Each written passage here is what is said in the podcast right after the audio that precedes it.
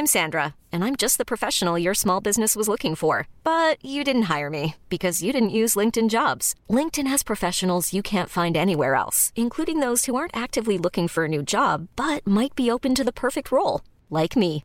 In a given month, over 70% of LinkedIn users don't visit other leading job sites. So if you're not looking on LinkedIn, you'll miss out on great candidates like Sandra. Start hiring professionals like a professional. Post your free job on linkedin.com/achieve today.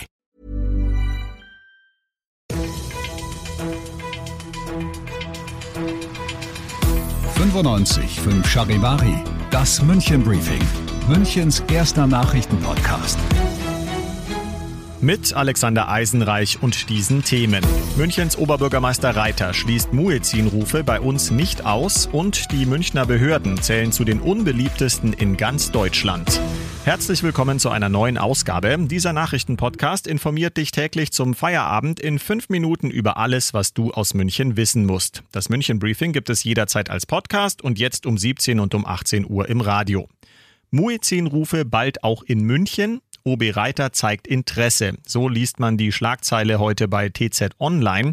Die Frage ist, was ist an dieser Geschichte dran? Charivari München Reporter Oliver Luxemburger. Naja, also noch nicht allzu viel, würde ich mal sagen. In Köln will man ja erstmal testen, ob das mit den Muezzinrufen überhaupt irgendwie funktioniert oder ob sich die Bevölkerung dadurch gestört fühlt oder gar dagegen wehrt. Ich kenne den Dieter Reiter und er ist ein weltoffener OB, aber vor allen Dingen auch ein diplomatischer und er hat es schlichtweg nicht so sofort kategorisch abgelehnt, sondern er sagte sinngemäß, man schaut sich das Experiment in Köln jetzt erstmal an und dann könnte man überlegen, ob der Münchner Stadtrat sich mit der Idee mal befasst. Aber gleich zu behaupten, Reiter habe Interesse an Muezzin-Rufen, das halte ich doch wirklich noch für etwas verfrüht. Hm. Jetzt mal abgesehen vom gesellschaftlichen Aspekt, wäre es denn überhaupt rechtlich denkbar, dass demnächst dann der Muezzin ruft? Ja, eben. Also so einfach ist es nicht. Ob Muezzinrufe in Bayern und auch in München denkbar sind, das ist eine juristische Frage auch. Man muss abwägen, ob sie rechtlich überhaupt zulässig sind und natürlich auch, ob sie eine Lärmbelästigung darstellen. Aber wie gesagt,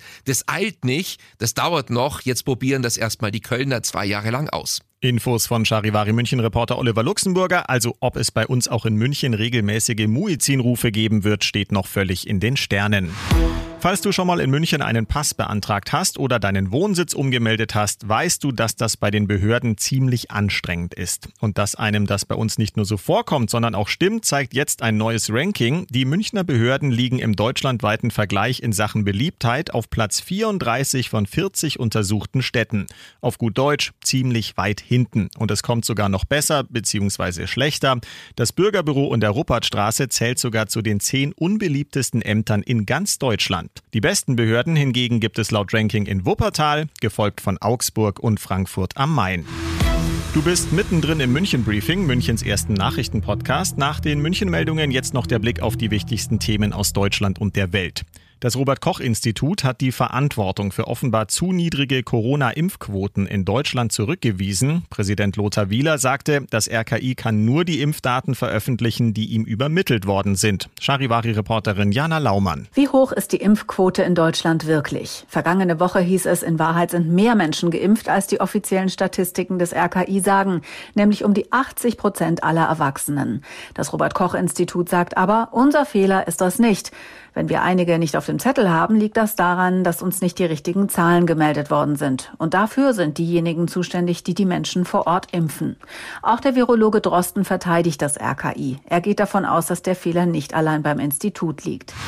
Wir alle merken es derzeit vor allem bei den Heizkosten und an der Tankstelle. Die Energiepreise steigen extrem an. Das macht auch der Europäischen Union Sorgen. Die Kommission hat deshalb heute Maßnahmen vorgestellt, die die EU-Länder für eine Verbesserung der Situation anwenden können. Aus Brüssel Charivari-Korrespondentin Sarah Geiser-D. Es ist wichtig, schutzbedürftige Bürger und europäische Unternehmen zu unterstützen, während wir aus der Pandemie kommen und den Aufschwung beginnen, heißt es hier in Brüssel. Konkret schlägt die EU-Kommission den Mitgliedstaaten unter anderem direkte direkte Zahlungen und Steuererleichterungen vor, für kleine Unternehmen auch Subventionen. Außerdem werden Reformen erwägt, um den europäischen Energiemarkt auf lange Sicht robuster gegen Preisschwankungen zu machen, zum Beispiel durch gemeinsame Gaseinkäufe und Gasreserven. Über solche Vorschläge soll beim EU-Gipfel nächste Woche beraten werden.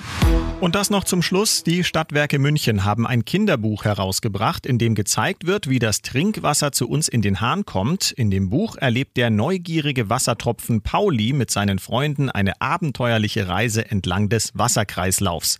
Das Buch ist für Kinder ab vier Jahre geeignet und kostenlos im SWM-Shop am Marienplatz zu bekommen. Ich bin Alexander Eisenreich, werde mir jetzt auch ein Glas Wasser gönnen und wünsche euch einen feuchtfröhlichen Feierabend.